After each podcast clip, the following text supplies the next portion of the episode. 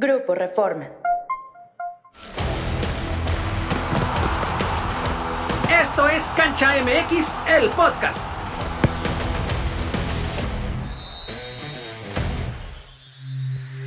El Mundial de Qatar 2022 despide una de sus máximas figuras, Luka Modric, después de la derrota de Croacia ante Argentina, que ya está en la final del Mundial. Esto es Cancha MX, el podcast.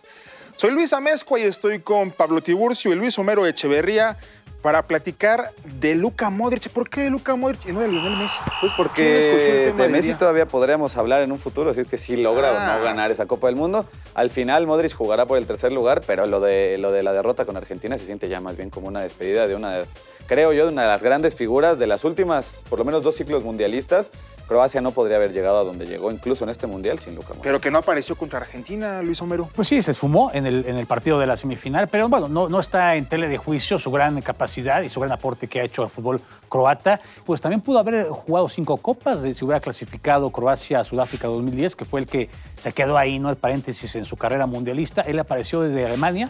2006, después ya desde Sudáfrica no clasifica y a partir de Brasil tuvo ya su aparición constante, llegando pues a la final en Rusia y por lo menos disputando la tercera posición en este Mundial de Qatar. Entonces, yo creo que Luka Modric, aparte de que no es un jugador tan famoso, no es de los refle- que llevan todos los reflectores como Messi, como Cristiano Ronaldo, porque no es precisamente un delantero centro que es el que mete los goles, pero pues obviamente hay que reconocerle su capacidad. Yo creo que se hizo famoso más bien porque le roba a Messi y a Cristiano un, un premio al mejor Balón jugador del mundo que le caló a un Aprovecha, montón de ¿no? gente. Como un bajón anímico Sí, y deportivo Y fue en el contexto de ellos, ¿no? ese de, de- de que Croacia había quedado subcampeona del mundo. En ese contexto fue como, como que le dan bonos también para que gane el balón de oro. Y las actuaciones que ha tenido con el Real Madrid, porque al final es uno de los motores de ese equipo que puede cambiar de delantera, que puede cambiar de defensa, que puede cambiar de portero, pero en los últimos años hemos visto a Luka Modric sí en compañía de Tony Cross, en su momento de Casemiro, pero creo que Modric es el que movía ese equipo como ahora movió a Croacia. Efectivamente desaparece contra Argentina porque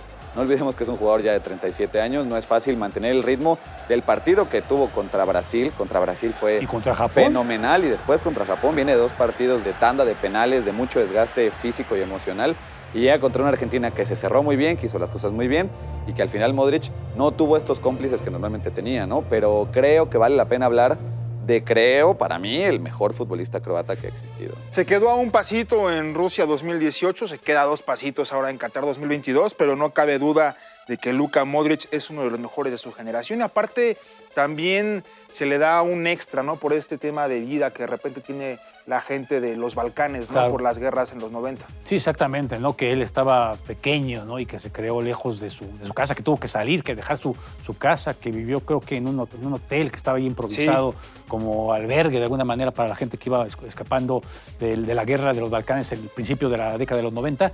Y entonces tuvo que reponerse todo eso, pero también obviamente eso probablemente le dio mentalidad, ¿no? Ganadora, sobre todo sublevarse a todos esos tropiezos de alguna manera o complicaciones que tuvo en la vida para ser un jugador más maduro y entero. Y cada vez fue cobrando más realce su presencia en Croacia, porque antes estaba un poco más rodeado, de, un poquito quizá la responsabilidad cuando estaba Rakitic, cuando estaba Mandzukic, entonces como que ahí era un poquito más un juego de Sí, hoy conjunto. cargó y ahora ya es peso, completamente ¿eh? la- el Sí, referente. le queda Brozovic y Perisic, pero también ya son veteranos, Sí, ¿no? no, que no. la verdad no pudieron ayudarle a esta Croacia a superar el penúltimo Pero, paso. pero incluso con esta generación de Croacia que se tuvo que renovar durante estos cuatro años con un técnico que además llegó como bombero, que Zlatko Dalic no llega para un gran proyecto, que aquí en México hablamos de los proyectos a 8, 15, 28 años.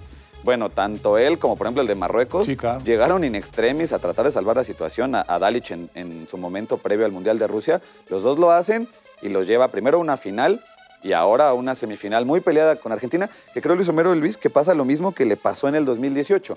Pasan de vencer a Rusia Sí. en un partido además muy peleado, También muy penales. disputado, también en penales, y después tienen que ir a ganarle a Inglaterra en un partido también muy peleado y muy disputado, y llegan a la final con Francia, yo creo, Fundidos, ¿no? desfondados. Con Dinamarca fundidos. habían jugado penales en octavos. O con sea- Dinamarca y luego Rusia y luego con Inglaterra, que también fue un partido que se fue bastante largo. No llegaron a penales, pero se alargó. Y después ya, ya muy fatigado. llegan a la final. Sí, les falta fondo, ¿no? Porque hay que recordar que son partidos cada tres, cuatro días, ¿no? Vienen también, como sabemos, este mundial en una época diferente en la cual los jugadores vienen también de un tema de exigencia y de competencia muy fuerte, entonces ya el fondo físico se veía un poquito ya como falso, Sí, sí, ¿no? sí. O sea, quizá esa fue la parte que le faltó como equipo, pero yo creo que Modric, el valor de Modric por sí mismo es haber llevado a esta generación primero a una final de Copa del Mundo, después a una semifinal. eh, probablemente gane o pierda el tercer lugar, pues tendrá un lugar como uno de los mejores jugadores del torneo a los 37 años, ¿eh? que no es poca cosa. Y lo que ha hecho a nivel de clubes también, obviamente también cuenta, ¿no? Todo lo que ha ganado con el Real Madrid, que tuvo eh, ahí la estabilidad después de haber estado en el Tottenham. Con el Madrid, pues ya tiene más de una década, entonces ahí también pues, le bien, ha, ha producido, es un motor también para el conjunto merengue. En su momento también con el Tottenham eh, hay fotos muy famosas, ¿no? De Giovanni Dos Santos, Ah, eh, sí. Gareth Bale y Luka Modric. Y al final, pues bueno, Bale y Modric terminaron en el Madrid, eh, dices, más de una década de hacer las cosas además muy bien. Estamos hablando, por ejemplo, de que Messi tiene 35 y en cuatro o tres años y medio del Mundial de México, Estados Unidos y Canadá, llegaría con 39, ¿no? Y nos parece ya exagerado. Este tipo tiene 37 años y sigue corriendo y sigue subiendo y bajando y siendo el motor de una Tal vez no le alcance para otro ciclo mundialista, pero sí todavía a lo mejor para la Euro, ¿no? En un par de años o estos tipos de torneos de la Nations League, cosas así. No creo que se retire de la selección de Croacia. No, yo tampoco. ¿no? Pues no lo sé, yo creo que a lo mejor podría ser el marco ¿no? adecuado, ¿no? Ya, ya jugar un mundial, porque obviamente llega ya 39 años a la Euro, ya, ya muy veterano. Pero por fútbol y por piernas le Sí, alcanza todavía podría ¿no? ser. ¿no? Me llama la atención que obviamente también ha empezado Croacia a hacer este recambio generacional, a pesar de que compitió y llegó a grandes alturas en, en este Mundial de Qatar, pero ya hay elementos que están queriendo o ocupando ese lugar. Simplemente eh, eh, este Mayer, el que, el que entra por él y que parece hasta físicamente Sí, se sí, parece mucho a él, igualito. juega prácticamente en la misma zona y muy parecido también con su pelo largo y su cintita ahí. También, de también es una especie de homenaje, ¿no? Que al minuto 80, sí, el partido iba 3-0, ya no se podía, pero bueno, seguramente Modric Pero se hubiera, reconoce, querido, ¿no? Hubiera querido terminar, pero también es Datko Dalic, el entrenador, dice, bueno, vamos a darle la merecida ovación y se la llevó tanto de croatas como de argentinos que reconocen cuando ven a un, futbolista de élite como Luka Modric. Pues al menos le queda todavía un partido, ¿no? Por disputar el tercer lugar, a ver si se lo lleva Croacia, que es uno de los equipos que han sorprendido en los últimos años, con un fútbol no muy vistoso, No, bastante práctico. Muy rocoso. ¿no? muy Eh, rocoso. a veces bien ordenado, ¿no? Atrás y despliegue rápido a la hora de los contragolpes, pero no es algo que sea muy, muy... Lo, lo irónico Llamativo. es que Argentina le jugó así y le terminó metiendo tres goles en contragolpe, ¿no? Básicamente, bueno, contando obviamente el penal. Creo además que es una generación de Croacia que entendió las condiciones que tenía, que no eran del tiquitaca y del manejo del balón, a pesar de que tienen muy buen trato de balón, pero no es a partir de ahí que generan profundidad.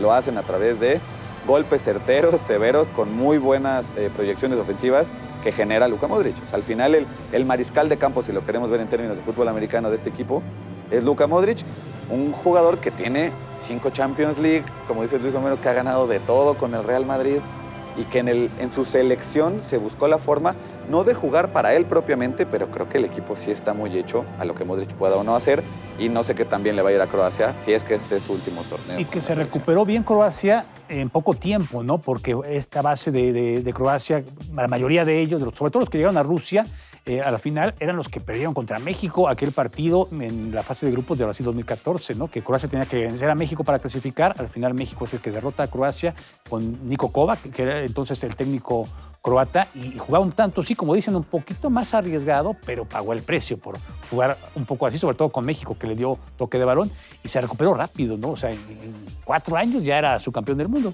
Oye, qué envidia, ¿no? Para un país tan joven como Croacia, que ha trascendido en los mundiales, y otros que ya llevan bastante y que todavía no dan ese paso y se sigue esperando el quinto partido. Bueno, cuando Luka Modric da su discurso de, de ganador de The Best, del primer mejor del mundo, pues, se refiere a, a Zvonimir Boban, al jugador que pues también representó, digamos que maravilló a una generación de Croacia y, y diciendo que era su ídolo.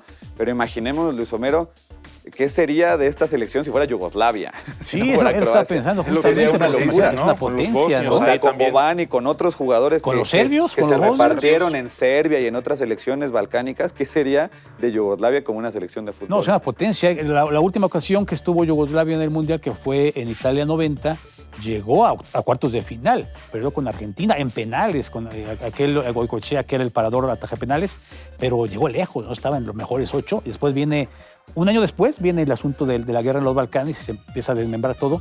Y como dices, obviamente, contando todos los talentos, imagínate los serbios, los este, eslovenos, los croatas, los bosnios, realmente sería una potencia enorme, ¿no?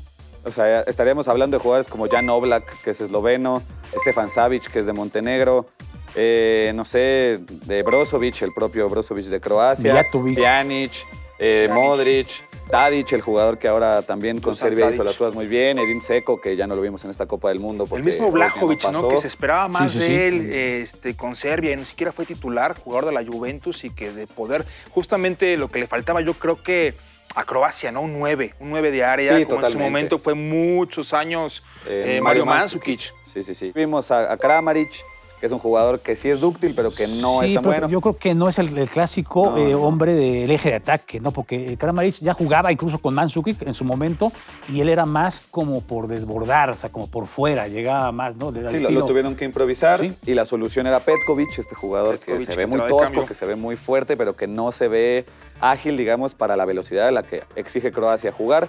Es el que empata el partido con Brasil, con mucha ayuda de Marquinhos, pero al final, efectivamente, yo creo que también ahí era donde flaqueaba el equipo. No, sí, no porque incluso tenían ese ayudaba mucho la altura de Mandzukic por el juego aéreo. O sea, muchos eran balones a- a- a- por arriba y Mandzukic remataba. Y ahora no hubo. El juego más de Croacia fue por abajo. Pero, pero es todavía más meritorio lo de Modric, porque hay un momento del partido contra Argentina en el que Zlatko Dalic tira toda la carne al asador, juega con línea de tres, mete a Perisic de, de volante por izquierda y mete dos ¿sí? delanteros centros. Y en ese momento el medio campo quedó vacío porque saca a Brozovic. Y el que ocupa ese medio campo es Modric.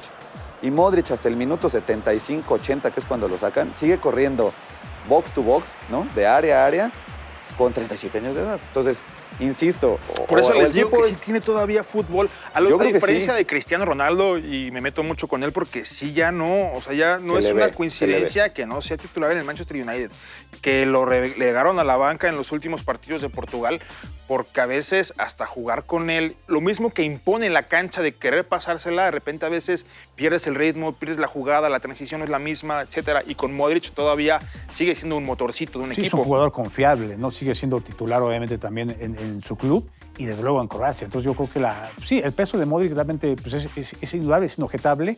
El, el tema es, obviamente, si después de esto, ¿qué puede venir para Croacia? Si va a haber una, un recambio, una, una- nueva generación, que ya se está dando, ya lo están refrescando, pero si empiece ya a darse en todos sus niveles,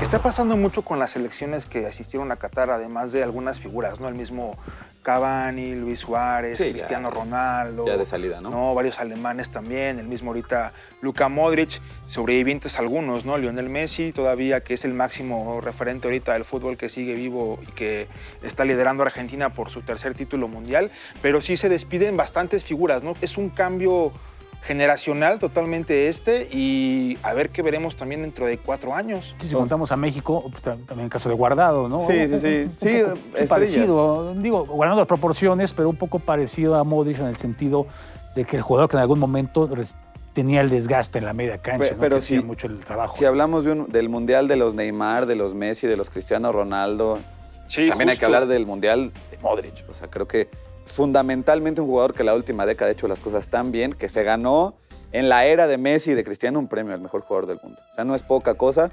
Igual y habrá debate o lo que sea, pero de que hizo los méritos. No, para pero con ese tipo de hizo. participaciones, con su selección, yo creo que no tiene por qué haber ninguna duda, ¿no? Porque no fue un caso aislado lo de Croacia en Rusia, ¿no? Lo demuestra una vez más que es muy difícil hacerlo. Pocas selecciones se meten a semifinales seguidas en mundiales.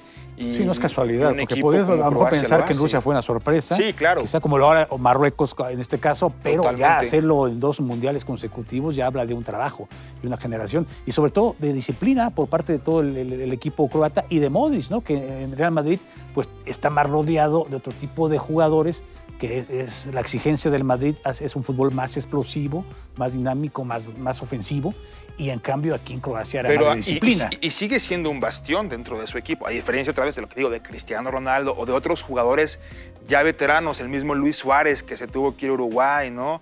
Dani Alves que se fue a Pumas, cosas así que comparándolo, yo por eso todavía creo que le alcanza un poco de fútbol Pues ojalá, para un ciclo, bueno. para un ciclo no, no mundialista, pero sí tal vez para Nations League o para para la Eurocopa que va a ser dentro de dos años en Alemania y así se están despidiendo las figuras. ¿A quién vas a extrañar más, Pablo? Yo creo que tengo la idea de que si Messi no gana, va a seguir. Lo Messi va a volver a, ser- intentar. Yo creo que aunque gane, Messi va a ser el primer jugador en disputar Entonces, seis mundiales. Honestamente, extrañaría más a Messi por lo que brinda. Creo que el partido más que da con Croacia, en, en ciertos momentos te das cuenta del- de lo que da. distinto Messi a un partido y lo extrañaría más a él.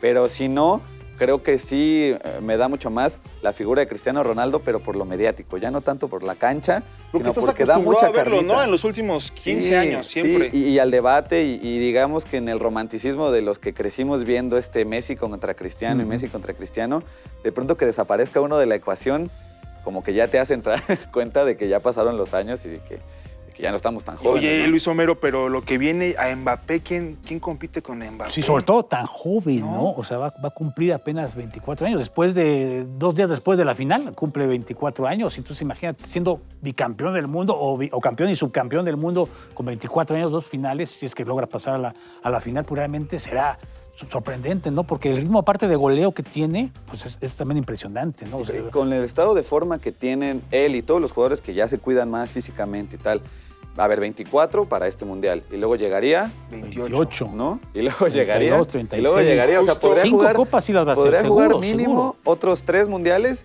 y de pronto hasta un cuarto. Justo leí un tuit la otra vez que decía, ojalá Mbappé gane el Mundial y luego gane otro Mundial para que tenga tres y acabe con la figura de que Pelé es uno de los máximos jugadores, ¿no? Y se entiende un poco porque sí fue mucho con Brasil, Ujú. tenía una gran generación Brasil, pero a nivel clubes, pues Sí, no, poco, no, Lo de Pelé tanto, también. Entonces, ahorita en este tipo de, de tiempos en donde pues obviamente es más exigente el fútbol, ya ha evolucionado que más que hace 50, 70 años que estaba el Rey Pelé, pero se sigue, digo, Sí, puede porque ser, la discusión ¿no? es rica, ¿no? Porque No. obviamente también podemos decir este, el tema de que juegan más partidos ahora, porque hay más copas, hay más torneos y todo más desgaste, y quizá por eso más rápidamente implantan nuevos récords. O más Porque- posibilidades de ganar ¿no? también, ¿no? Pero también es más exigente por la Mm. preparación física, pero también Pelé jugaba con la pelota esa de cuero, entonces era más Sí, complicado pegar la pelota más tres duro. veces y ya te fracturabas Entonces, el pie. va- vaya, la discusión es amplia y lo importante del caso es que siempre se puede mejorar, o- tanto el fútbol en general, o sea, los récords están para romperse y las marcas están para batirse. Entonces, realmente eh, la evolución es lo importante, ¿no? Que haya mejores jugadores que superen a lo que se hizo antes. Entendiendo que esta generación de Modric, Neymar, eh, quizá Messi, Cristiano Ronaldo ya está de salida y que decías, Luis, Mbappé contra quién. Sí, claro. Yo creo que la ventaja que tiene Mbappé es que además representa una selección que siempre va a estar en los grandes momentos y en los grandes eventos. Porque quizá Erling Haaland Sí. podría ser una figura que más o menos Qué coraje no haber nacido en un país donde pero difícilmente en- estarás bajo los reflectores mundiales. ¿no? Exactamente. En- en o sea, nació en. Noruega, lo va a tener muy difícil para seguir. Bueno, no sé ya con el sistema de 48 equipos clasificados, mete. quizá lo tenga más fácil. Pero, por ejemplo, esta Copa del Mundo hubiera sido muy rico ver a Erling Haaland y quizá en una de esas, pues encontrarse, no sé, con alguna de estas grandes figuras. Porque creo que el único enfrentamiento llamativo, por lo menos entre nueva y vieja generación, podría ser esta final Argentina contra Y Francia. por ejemplo, los, los grandes sudamericanos como Pelé y Maradona, que son los considerados más grandes hasta el momento, después de ahora con la era de Messi, pues prácticamente no tuvieron mucho eco a nivel europeo, ¿no? Y sus competencias eran a nivel sudamericano, la Copa América, todo eso. Entonces, realmente siempre llama la atención la Eurocopa, el Mundial, la Champions League. Y estos jugadores europeos son los que ahora están marcando la pauta, ¿no? Hablabas de Haaland, en su momento a lo mejor Ibrahimovic también. Sí, si hubiera tenido una generación sueca importante como Sí, la tuvo Croacia, que lo cobijara, podría haber hecho más cosas en un mundial. Y esta generación croata que cobijó a Modric, que decía es un tipo que sufrió mucho con la escisión de Yugoslavia, que terminó refugiado y que debutó a los 16 años después de que además lo rechazaron en mil equipos, que empezó a jugar profesionalmente en el 2001 y que ahora creo que nadie vio venir que un futbolista croata en este siglo iba a ser lo que Modric ha hecho, a pesar de que no se le reconozca, creo, como se le debería Lo que. Modric ha hecho, tanto en selección como con clubes, una persona exitosa, un, un jugador con un gran palmarés que va a dejar huella en el fútbol moderno. Ojalá le queden todavía unos cuantos años más para seguir deleitando ahí en la media cancha de Croacia y de sus clubes, ¿no? Que seguirán en el Real Madrid a ver en dónde termina su carrera. Bueno, eso fue todo por hoy. Cancha MX, el podcast termina un episodio más de Qatar 2022. Recuerda escucharnos en todas las plataformas de audio. Muchas gracias y hasta la próxima.